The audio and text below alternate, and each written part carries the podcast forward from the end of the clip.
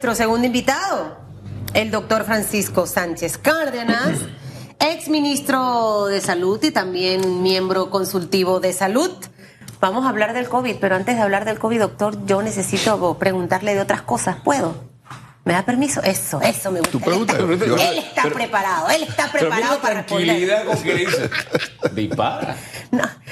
Elige Yo- tú que canto yo. Tú pregunta que yo respondo, si no sé, chifeo la pregunta. Mire, doctor. Así mismo es. Está clarito, pero hay maneras de chifiar elegantemente. Usted sabe, ¿no? De la respuesta, de hacerlo. Llevar, como dice un estratega, llévala a tu mensaje. Desvía a Susan.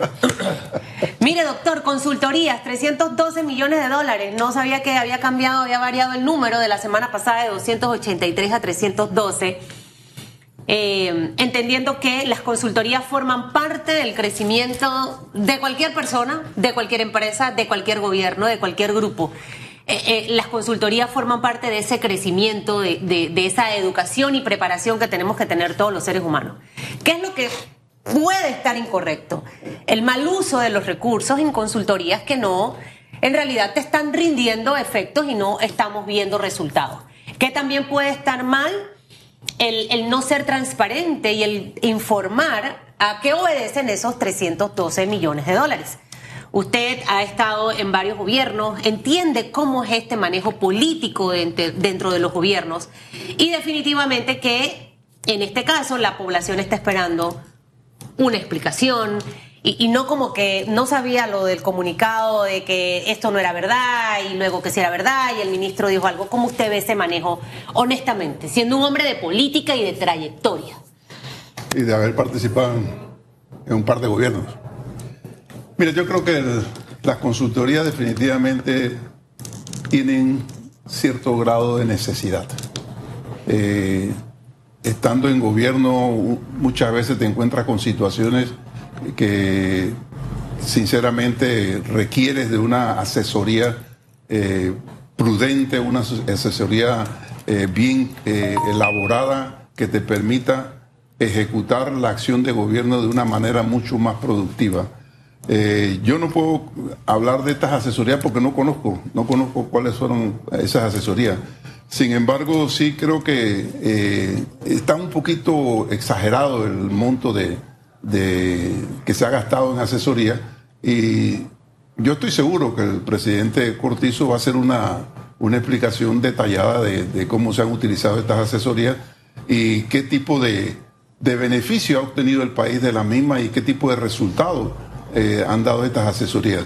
Eh, porque tal como lo dices, eh, en estos tiempos modernos ya no son los gobiernos de 1994, 1999, del 2000 al 2004.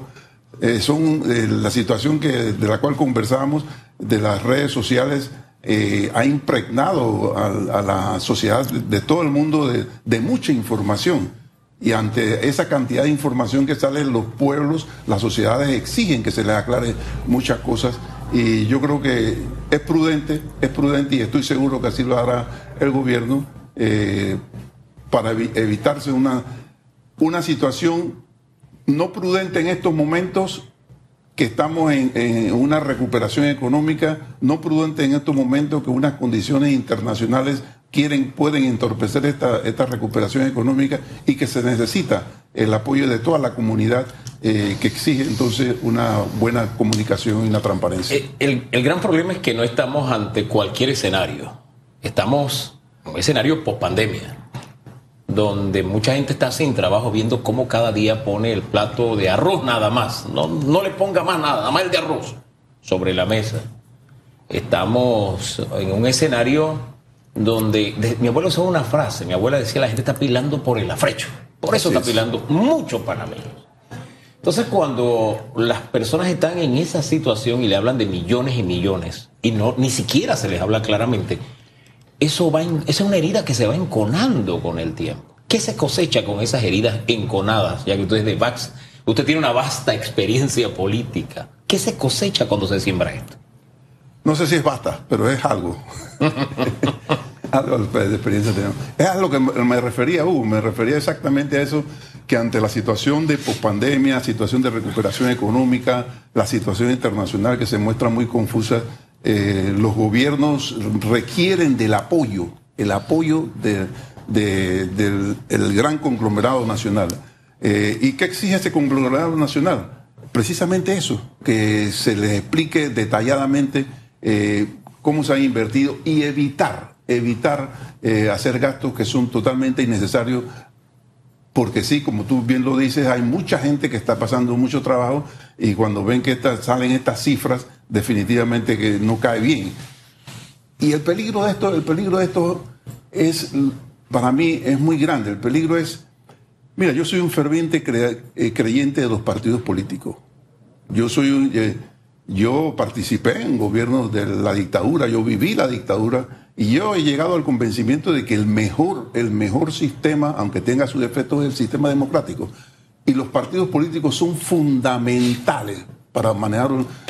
Y ahora mismo, por esta falta de, eh, de, transparencia, eh, que no es de este gobierno, esto viene, viene de una manera consecutiva.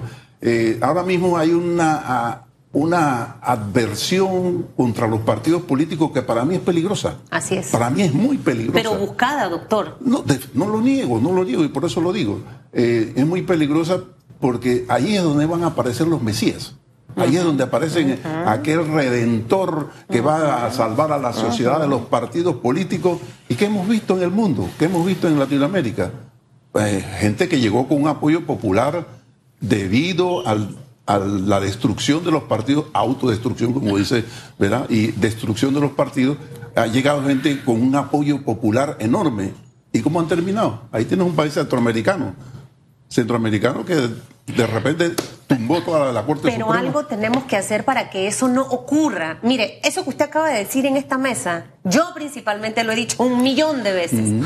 Creo que no le prestan atención a lo que está ocurriendo. Si yo estuviera dentro de un partido político, yo diría tengo que trabajar en conectarme con la gente, número uno.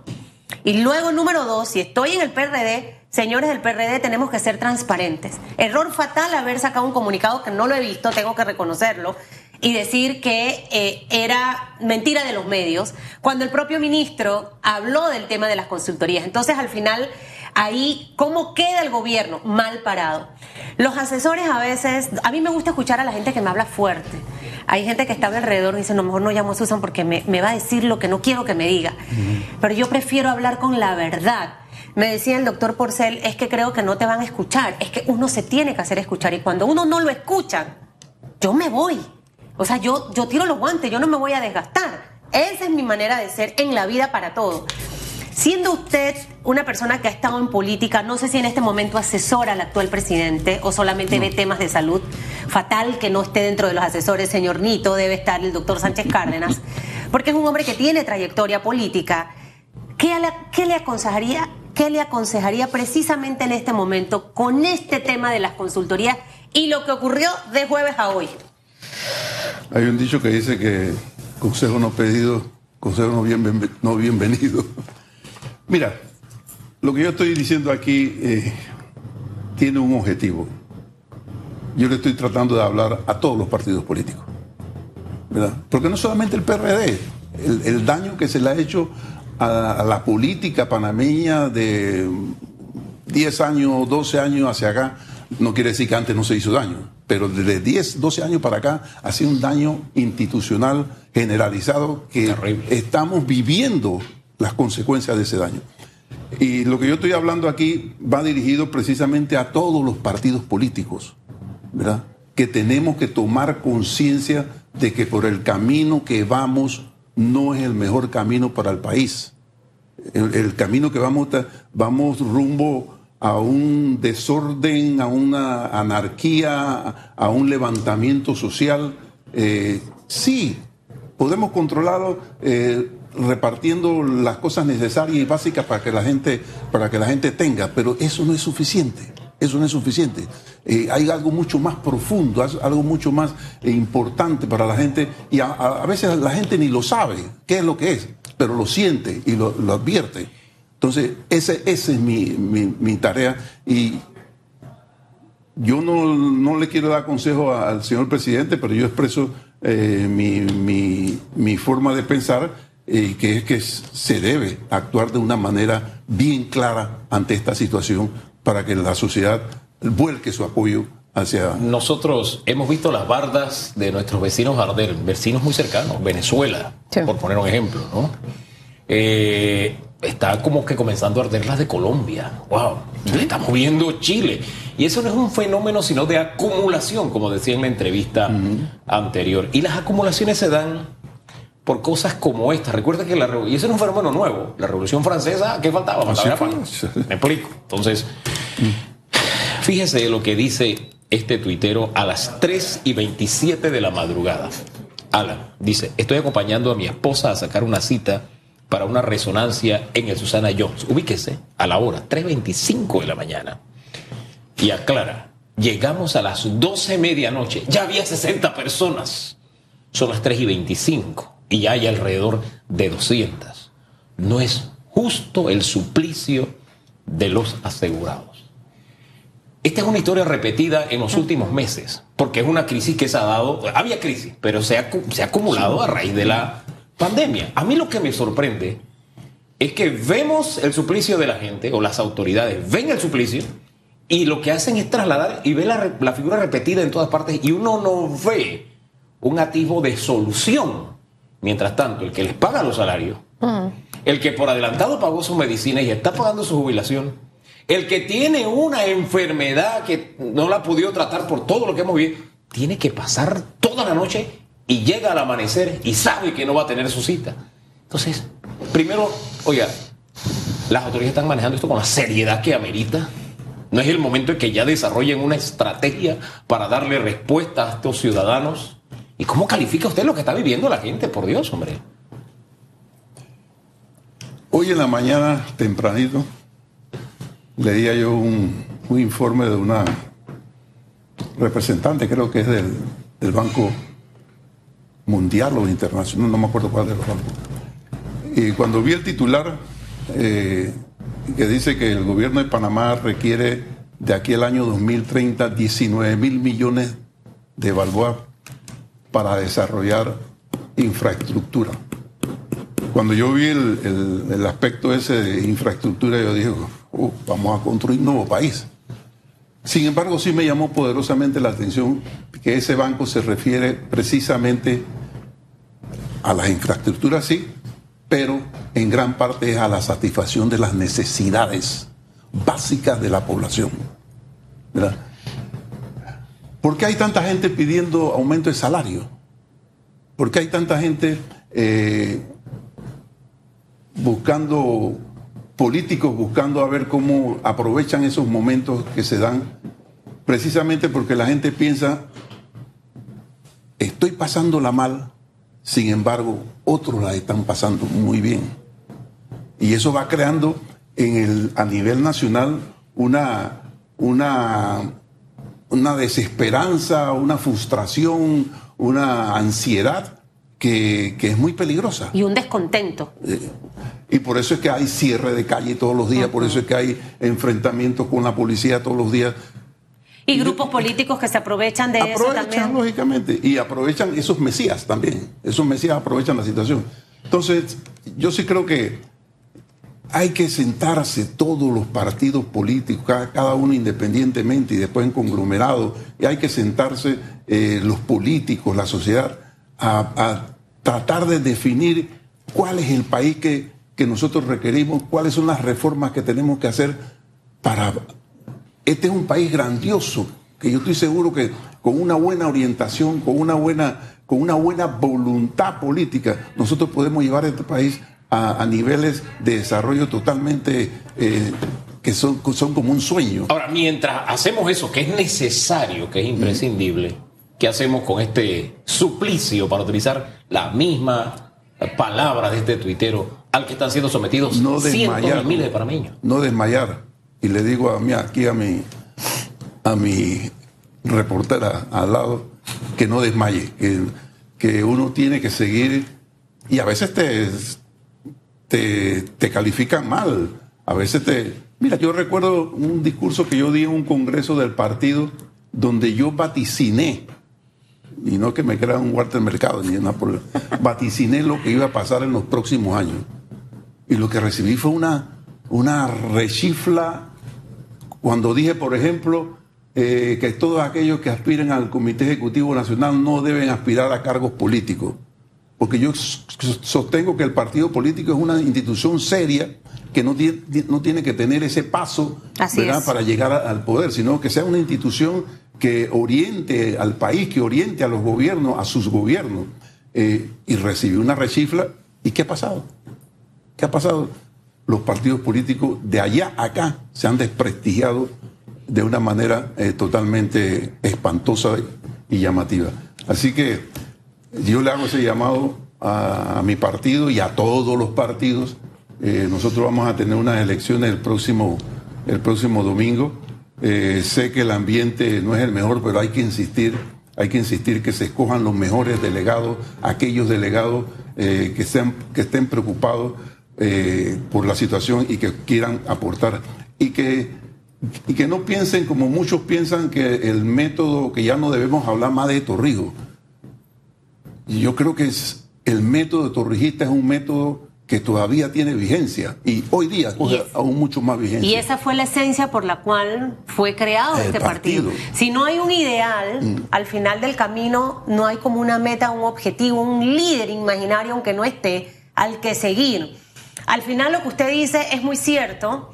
Eh, vemos cómo está el partido panameñista. El PRD ha pasado por momentos muy duros de haber perdido dos elecciones cuando eh, en vez de estar más unidos ocurrió todo lo contrario. Un cambio democrático que es un partido nuevo y mire cómo está de revuelto. Entonces al final...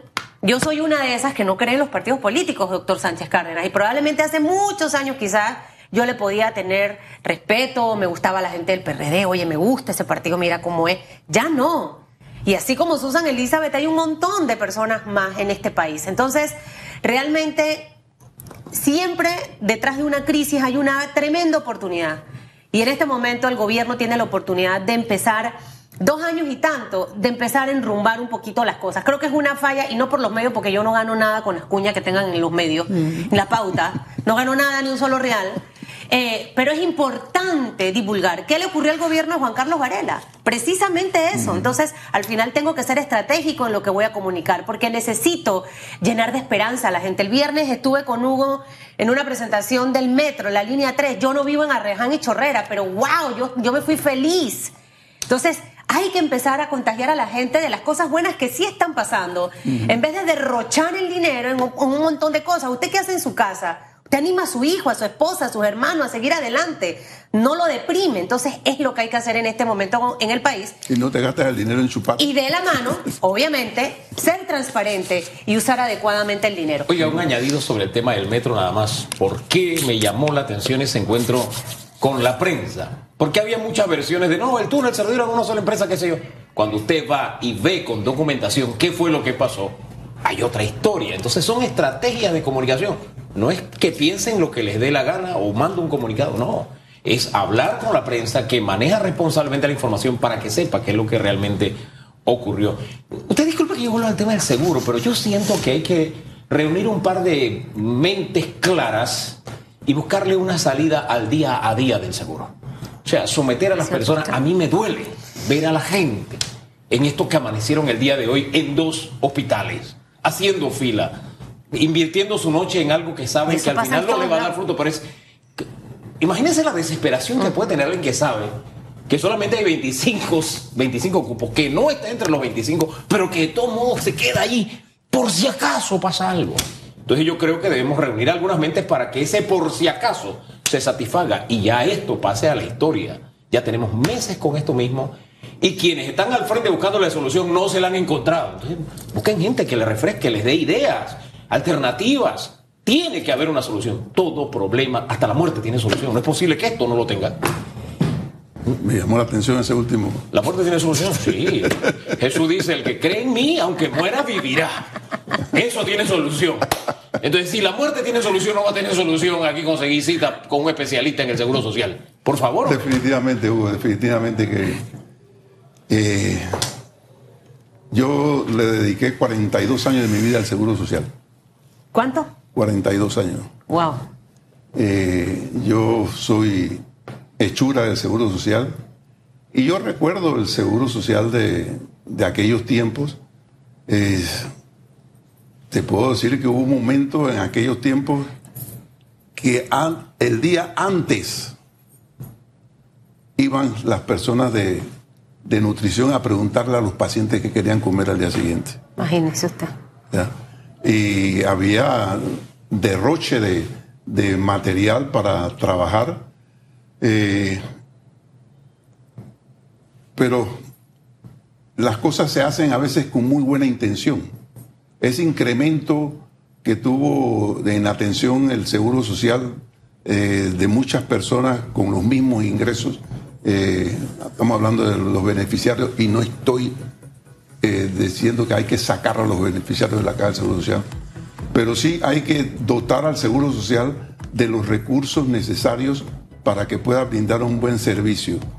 Y dentro de la misma institución hay que hacer una ingeniería de responsabilidad y una ingeniería de servicio que es enorme. y una depuración grande. No quiero utilizar esa palabra, pero sí una... Yo sí la digo, no se preocupe.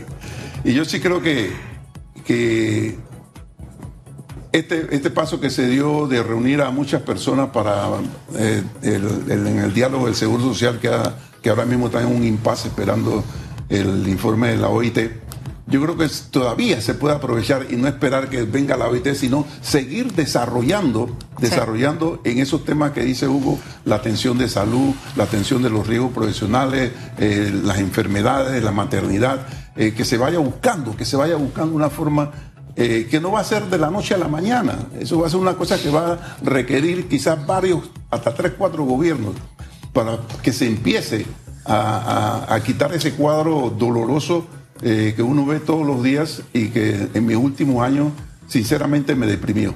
En mis últimos años en la Caja de Seguro Social me deprimió. Yo recuerdo cuando yo llegué a la. Después que me reintegraron, porque a mí yo fui despedido en el gobierno de Endara, Después que me reintegraron, que fui jefe de servicio de neurocirugía, yo recuerdo que llegué y un día vi una fila en el segundo piso que iba desde el hospital viejo hasta, hasta los ascensores del hospital nuevo. Y oye, ¿esta fila qué es? Y esta gente que viene a, buscar citas. ¿Y cómo es que esta gente viene a buscar? Es una vez al mes que se daba cita. Imagínese. Una vez al mes. Bueno, eso se acabó. Aquí se va a cita todos los días. Eso es voluntad. Es, que hay que tener disposición de hacer las cosas y siento que eso es lo que nos hace falta. Y yo eh, no, sé qué va a ocurrir dentro del, del PRD, usted es miembro del partido, pero nosotros en Panamá cometemos un error garrafal en excluir a la gente con edad, de todo. De todo. Usted va a Estados Unidos y usted ve a un señor de 80 años trabajando en Disney, llevando a los niños en el carrito, cobrando, limpiando. Y así sucesivamente en muchos estados, la gente adulta, mire la política, mire a Biden, la edad que tiene, y, el, resto de la gente que incluye. Nosotros cometemos el gravísimo error China, en uh. China, en todos los aspectos de nuestra vida, de excluir a la gente adulta. A mí me encanta escuchar a la gente adulta, es más, es de la que aprendo. Entonces se los digo porque al final dentro de los partidos políticos creo que falta esa esencia. La modernización y la digitalización, perfecto pero también yo necesito la sabiduría y la experiencia de otros para poder sostener. Creo que es el momento como de revisar, doctor Sánchez Cárdenas, y decir en qué hemos fallado, en esto, en esto y en esto y aquello. ¿Qué voy a hacer para mejorarlo? Si sigo pensando que estoy haciendo las cosas de una buena manera y miren cómo están sus partidos, entonces definitivamente vamos a tener un final eh, no muy positivo, principalmente para el país. Y creo que es un mensaje en el que debemos caer, porque también a veces en la universidad, de que la edad de los profesores, ah, que yo, yo feliz de que un profesor adulto que esté bien, bien enterito me dé clase, a uno que no me va a dejar absolutamente nada. Mira, Susan, eh, nuestra juventud, si yo comparo la juventud de, mis años mozos eh, con la juventud de ahora, es una juventud bien preparada. Es verdad. Pero aún así, la juventud necesita orientación. La juventud necesita eh, guía. Eh, porque tú vienes, muchos, muchos vienen de países súper desarrollados, bien estudiados, y creen que pueden utilizar el mismo método aquí el, que el método que se utiliza allá. Entonces tienen, tienen que adaptarse aquí. Aquí hubo un- hay un cuento muy, muy bueno del general Torrijos cuando llegó un, un gran, un gran abogado panameño que fue a estudiar a la Sorbona eh, y cuando vino de la Sorbona vino transformado. Pues el general Torrijos lo mandó para Puerto Muelle a trabajar, para que allá aprendiera, ¿verdad? Eh, Baño de pueblo. Se cuando baño de pueblo. cuando yo, cuando fuimos ministros en el gobierno del doctor Ernesto Pérez Valladares, re- yo recuerdo la indicación del doctor Valladares, vamos a poner viceministros jóvenes. Y fue una mezcla. Vamos a poner y todos nuestros viceministros fueron jóvenes. Es más, hicieron hasta una, una especie de, en ese tiempo no había chat, pero había un grupo, ¿verdad? De mini- viceministros jóvenes. Eh, y lo fuimos preparando, lo fuimos preparando y, y yo creo que eso, eso eh, no se culminó porque vino otro gobierno y eso no se siguió. Pero yo sí creo que la, la juventud debe recibir una preparación en términos de manejo de un país, en términos de manejo de la cosa pública, de unos 8 o 10 años. Porque no es, eh, es tentador, Claro. es tentador y no es fácil manejar la Y Y cosa. eso esa preparación es de la mano de la experiencia, experiencia. no de la práctica únicamente, porque dice que está empezando a aprender a caminar, pero a veces uno se enamora del tropiezo. Y ahí eso es peligroso cuando se trata de un país. Oye, usted ha hablado de gobierno a gobierno y la historia en Panamá es que los partidos no repiten. ¿El PRD está haciendo lo necesario para cambiar esa historia o no repetirá en las próximas elecciones? Eh, No respire tan profundo, ¿no? Uy, bien, Hasta acá me llegó el respiro. Oh, sí, todo el aire del estudio se lo llevó en ese. Mira, yo creo que eh, la historia, tal como tú lo dices, es muy difícil de cambiar. Es muy difícil de cambiar. Eh, sin embargo, eh, cuando uno está en gobierno, uno debe prepararse para cuando esté en oposición y de ahí saltar nuevamente al gobierno. Eh, y no hacer cosas que te impidan en oposición hacer lo necesario para llegar nuevamente al gobierno. ¿A usted le gusta José Gabriel Carrizo como figura? Yo creo que es un muchacho joven, un muchacho joven bien preparado, un muchacho joven con, que tiene una capacidad de trabajo enorme, ¿verdad? Eh, y yo le recomendaría a José Gabriel Carrizo que, que gane mucho más experiencia, que gane mucho más experiencia. Dejemos las cosas hasta ahí por hoy. Gracias, doctor. No se va detrás del gusto y nos acaban de decir el tiempo que estamos pasando y no nos dimos ni Y cuenta. que se siente con usted, eh, Gabriel Carrizo. A- a- Ahí hay, ahí hay experiencia, cosas, cosas que se pueden aplicar. Doctor, que le vaya súper bien. Gracias igualmente a ustedes. Ojalá que las cosas vayan mejorando poco a poco. Es lo que necesitamos para este país. Para el país. Gracias por estar con nosotros. A mí me encanta entrevistarlo, usted sabe. Gracias. Pausa, regresamos en segundos.